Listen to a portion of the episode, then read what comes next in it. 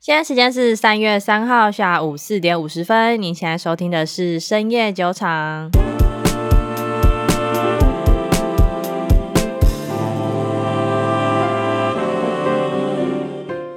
Hello，大家好，我是 Raina。Hello，大家好，我是 Maggie。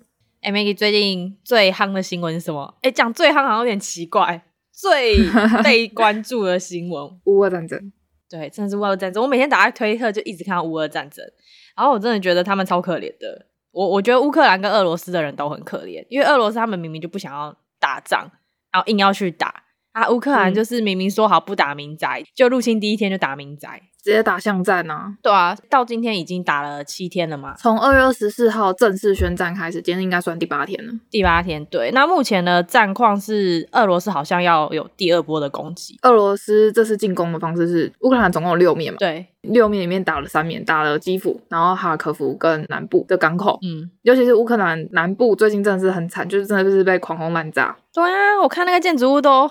破破烂烂的，超可怜的。对啊，可是普丁反而还是没有说，就是很明确的拿下哪一座城市，所以普丁蛮不爽的。不爽个屁哦！就是因为他开战之前，他不是说我有四大目标嘛，我要拿下什么城市，然后我要把泽伦斯基赶出乌克兰，巴拉巴拉，反正就是四大目标。然后结果现在没有一个完成。对，哎，我们先说一下，我们上上一集有讲说不会开战，但是啊，嗯，啪啪啪打脸了。就是我们真的没有想到普丁这么疯，因为以各种的。嗯，情势状况来看的话，开战对于普京来说真的没有什么好处。因为开战了之后，他反而没有开战的正当性，对他是一个不利的地位。其实现在他被经济制裁，俄罗斯人民真的很衰小。这部分我们后面等下会讲说，他被经济制裁之后究竟会有实质上哪些影响。像我最近看俄罗斯的股价大跌，就先不说了，他们的银行好像就出现外汇挤兑，对啊，而且还跌了九十趴，我觉得超扯的。没有啊，没有到九十，没有到九十吗？嗯，应该是某间单一银行的瞬间价格哦，了解了解。目前大概是五十了，OK，但也没有好到哪去。那我们就来讲一下，说最新战况可能会有什么样的发展。因为普丁完全没有预期到这件事情，他也没有预期到乌克兰的抵抗会这么的强烈，也没有想到西方世界给的经济制裁会这么的快跟这么的强硬，这么的痛。对，所以因为卢布其实目前是贬值五十趴嘛，对，那他也没有想到欧盟会给泽伦斯基这么多的支持，嗯。泽文斯基一开始大家都觉得他只是个喜剧演员，可是他有这么的英雄式的演说。有，我有看到，他那个演说完之后，整个欧盟站起来鼓掌。哎，你知道我为了这件事情，我甚至还帮他做了一张梗图，因为我真的觉得他好像好像《进击的巨人》的里面的团长哦。Oh. 因为种种的意外，搞得普丁他进也不是，退也不是。嗯，因为如果更激进的去攻乌克兰的话，后面等他的是一个很高的统治成本。对，你打下来之后，你要统治他，那你统治的成本，这就是。非常非常高昂的一个费用。乌克兰人民大部分是不想要被俄罗斯统治的，所以你统治下来之后呢，先不说战争之后的补救啊，或是建筑物重建，你光是要驯化这些人民，就不知道有多少成本。对，这样子的统治成本是完全不符成本的，CP 值太低了。所以他如果真的打下去，这件事情他要怎么处理，也是一个很大的问题。可是退的话也不是啊，因为现在西方国家把俄罗斯排除在银行的 SWIFT 的汇兑系统之外，嗯。就算他把银行的利息调高了百分之二十哦，非常非常高，等于是你放在银行，你就每年可以拿百分之二十的获利。嗯，可是他还是一样受到其他的货币的挤兑。嗯，简单来说就是大家都不要卢布，可是你又不能换成其他国家货币，因为他们已经现在有明定的条文规定了。嗯嗯嗯，大家想想看一个问题，就是假如说你自己的国家货币贬值的时候，如果你银行里面有美金、有欧元，或者是有其他还值钱的币种，你会不会怕？哪一天国家限制你领出来，所以你赶快去银行领。嗯，一一定会啊，一定会啊。对，所以现在俄罗斯他自己国家外汇存底就被大家疯狂的提领。嗯，就是甚至是卢布本身，就是你也会想要赶快拿出来花掉，因为你不知道今天会不会领一百卢布，你还可以买个花雕鸡面，隔天来可能就只能买个王子面了。更严重一点是，你不知道隔天会不会你的银行就被炸掉了。对，因为现实就是如此啊。因为前天其实卢布只跌了三十趴，但是。到昨天，它是跌剩五十趴。嗯，因为俄罗斯它为了防止外币的外流，条文规定是限制只要超过一万美金的东西就是禁止出口。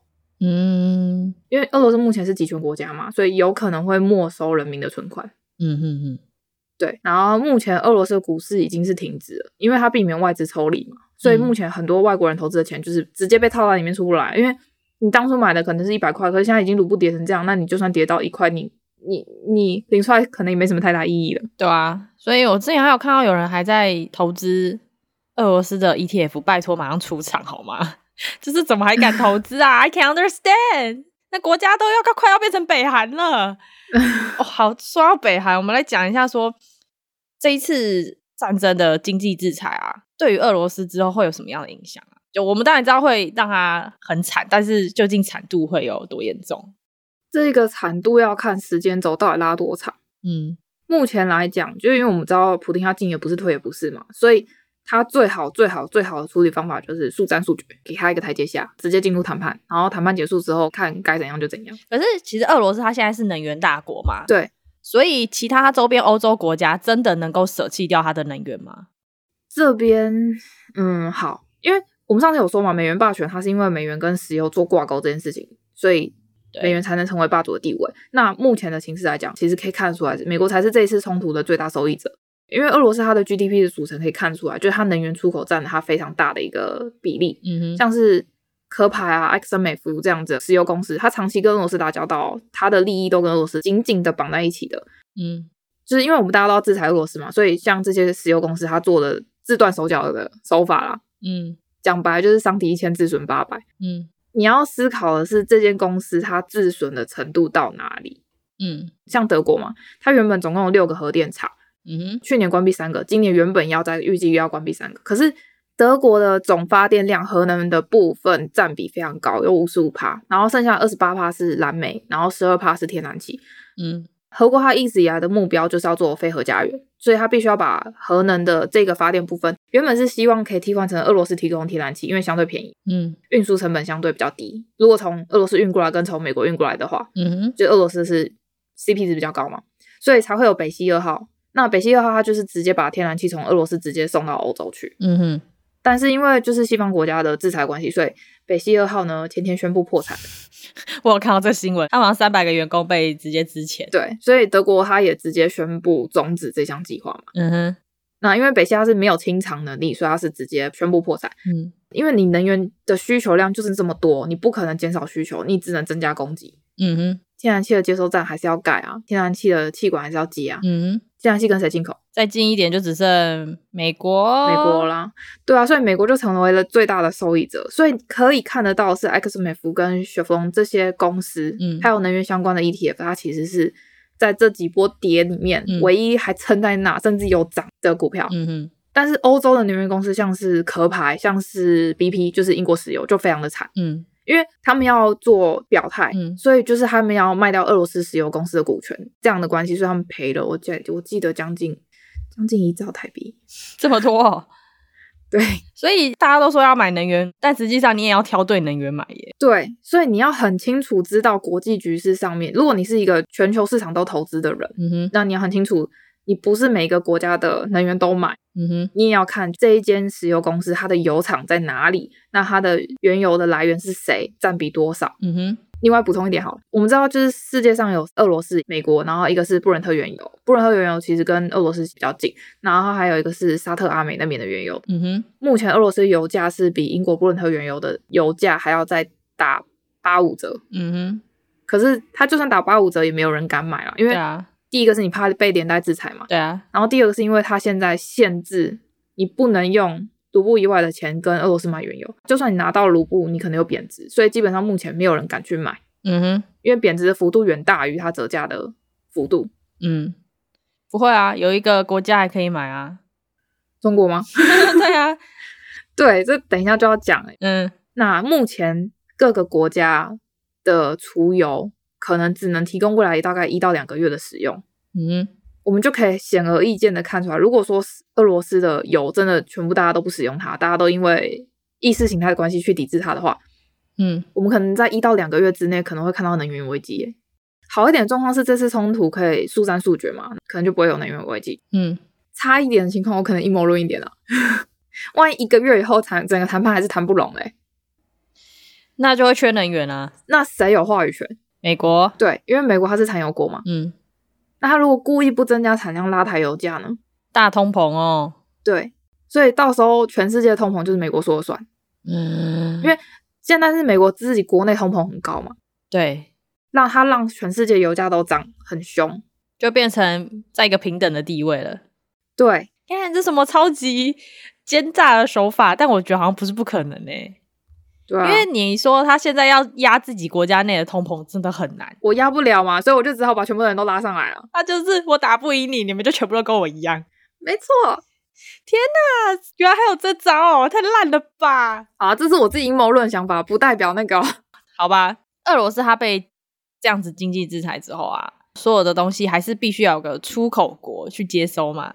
对，所以这个出口国呢，就是跟他 We Are Family 的。中国，哎，我们上上集有讲到嘛，就是在冬奥期间，他有跟中国签一个能源协议，嗯，基本上就是为了避免西方国家制裁他的话，他的能源还是有个出口国，直接找中国当他下家。我觉得他从那一刻起，其实就已经有想过要进攻乌克兰了，然后签完就想说，好，我的那个后备任务已经完成，反正到时候我卖不出去就塞你们中国。嗯，对啊。中国其实这一次是最衰的一个国家之一。嗯，因为上上期其实我们有讲到，美国拜登为了他的民调，为了激起世界各国对俄罗斯的抵制跟不满，所以他希望开战。那他确实也达到这个目的。嗯，因为这个冲突，他的民调已经上涨了九趴。他有做什么事情吗？这种东西就是民族意识。哦，因为拜登他上任之后。是昨天还前天第一次发布国情咨文嘛？那他在里面是谴责俄罗斯攻打乌克兰的不正当性，嗯，然后他也说，就是除了在经济方面会抵制俄罗斯，嗯，美国的盟国跟欧盟的盟国的领空是禁飞俄罗斯的航班，也禁止运输航班，嗯嗯，不把物资输入到俄罗斯，嗯。但是美国目前这边还是排除出兵的可能啊，嗯，可是他就是持续把武器跟物资送给乌克兰，其实可以看得出来美国这次态度，因为美国其实在过去二十年跟阿富汗的战争之中消耗了非常多他的国力，嗯哼，那他这次不想要再作为那个最出风头，这个出风头代表是你最花钱也最花力的那一个，嗯哼，所以他这次打的算盘就是让中国去当这个和事佬，嗯，他不断的在 push 北京当局说你要去。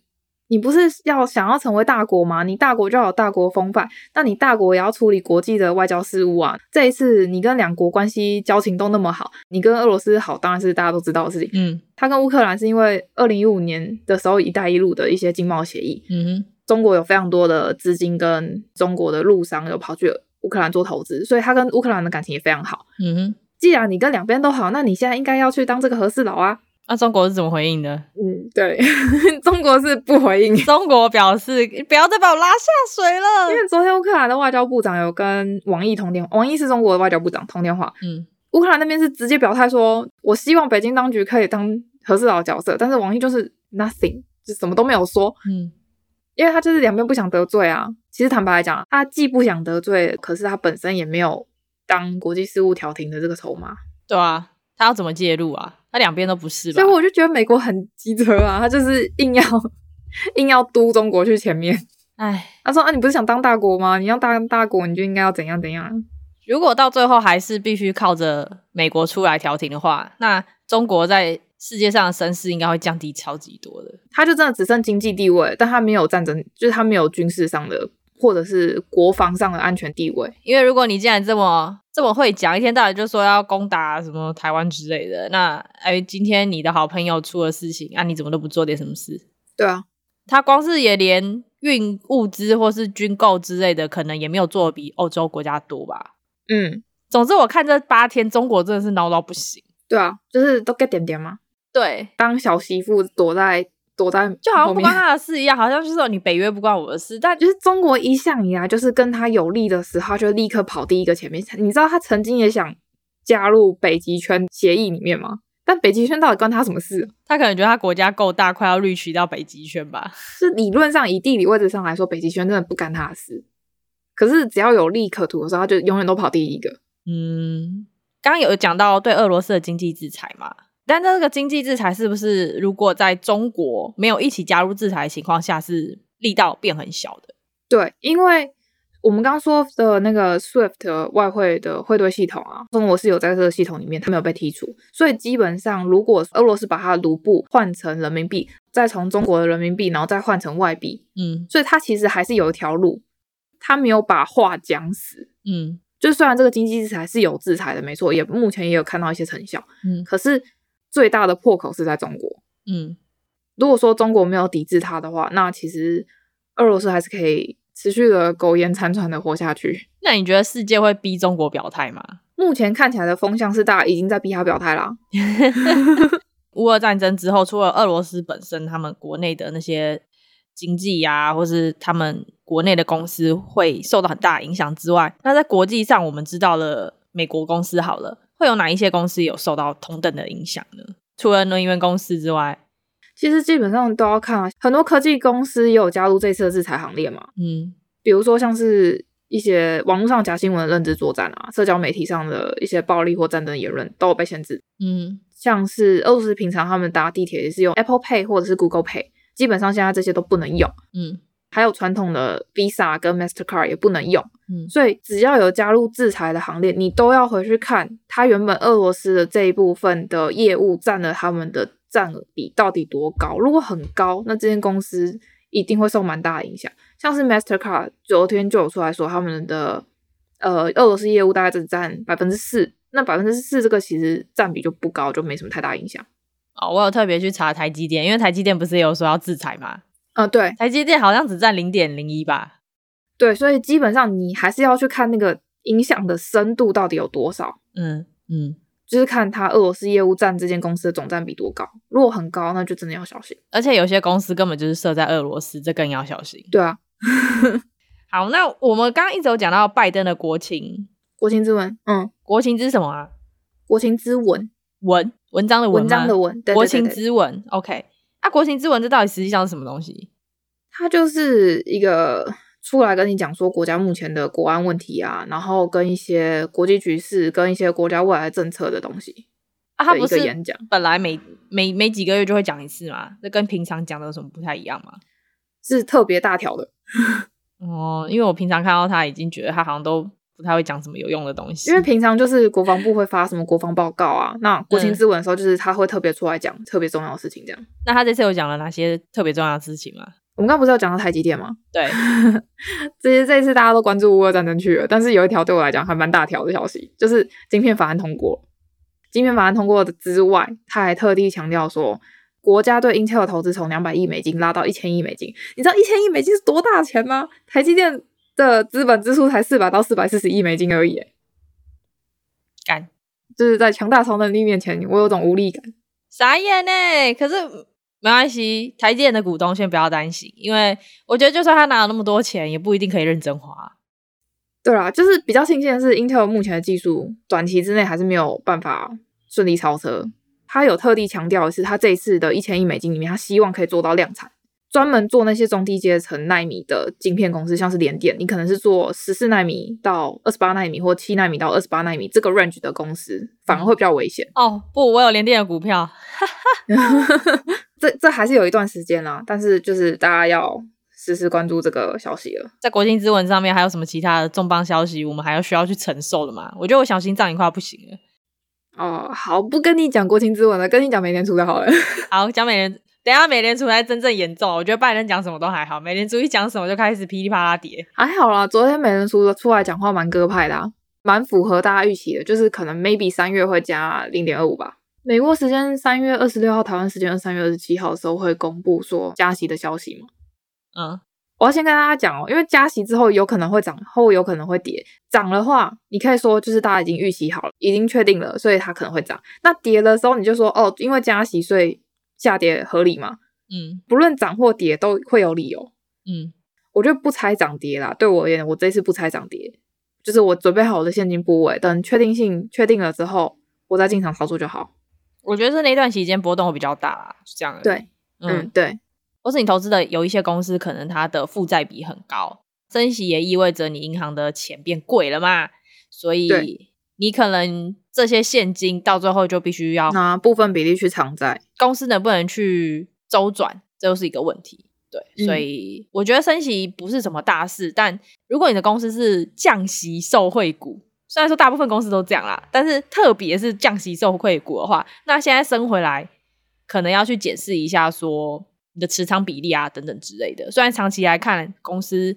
如果业务很好，还是会持续往上涨啊。或者是你的这间公司的估值的倍数特别特别高的，嗯，比财报上面的估值还要来得高的，很有可能也会因为升息被把水分挤掉了一些。这样，好，反正今天就大概讲一下乌俄战争之后会造成的经济影响，一样的就是不要恐慌，大家手上的持股就还是握着。对，除非你手上持有的股票是真的跟俄罗斯还有乌克兰有非常正相关的关联性，比如说你就直接去买俄罗斯的 ETF 之类的。对，那不然的话，其实以过往的经验来看，战争结束之后，这些没有什么影响的公司就是会涨回来啦。对，嗯，但是刚刚 Maggie 讲的，可能通膨啊这件事情，还是要持续注意。究竟剧本会不会照着 Maggie 所说的走呢？我们就拭目以待。我觉得美国这么贱，有可能呢、欸。对啊，所以我觉得现在欧洲应该也很很两难啊，欧洲非常两难啊，欧洲真的是。一切都是进入了美国的如意算盘，欸，真的这样说，嗯，就是美国高层还是很厉害的，对啊，还蛮厉害的。就拜登民调瞬间被拉起来，欸，哎，欸，那我真的蛮好奇，俄罗斯如果真的这样子被强力制裁下去，就最后中国也表态说还要制裁，那俄罗斯最后会变成什么？嗯，它会变北韩吗？有机会，可是我觉得不至于啊，因为其实现在美国跟西方国家、欧盟那边其实都尽量塑造成。俄罗斯公民是俄罗斯公民，嗯、可是普京是普丁政权，就他把这两个故意切割开来了，因为他想把这个责任只框在普丁政权身上就好，他不想要把这件事情波及到俄罗斯的人民身上。嗯，目前看起来，西方国家跟美国已经有开始在做这件事情了，就是从你可以从各大报纸，不论是 CNBC 还是纽约时报还是 Bloomberg，他们的报道你都可以看到，就是他有在尽量区分这两件事情。嗯哼，如果说。好，我又再讲一个阴谋论。美国的惯用手法就是把原先的政权的执政者赶下台，然后换上一个傀儡政府上去。嗯哼，我们刚讲就是管理成本跟统治成本这件事情，那美国也不可能花这么高的成本再花在俄罗斯身上。对，他一定是用一个最有符合经济效益的方式，就是我拉一个傀儡政府上台。嗯，他现在最好就先把俄罗斯人民跟俄罗斯普丁政权是切割开来的，他比较好做这件事。也是啊，对啊，因为你看他对于过去他统治的政权，也不是他统治的政权，就是他的那些听话的国家朋友们，嗯哼，他都是一向都是用这种扶持一个傀儡政府上台的做法。了解，嗯，所以我是觉得不至于会到北韩那样啊。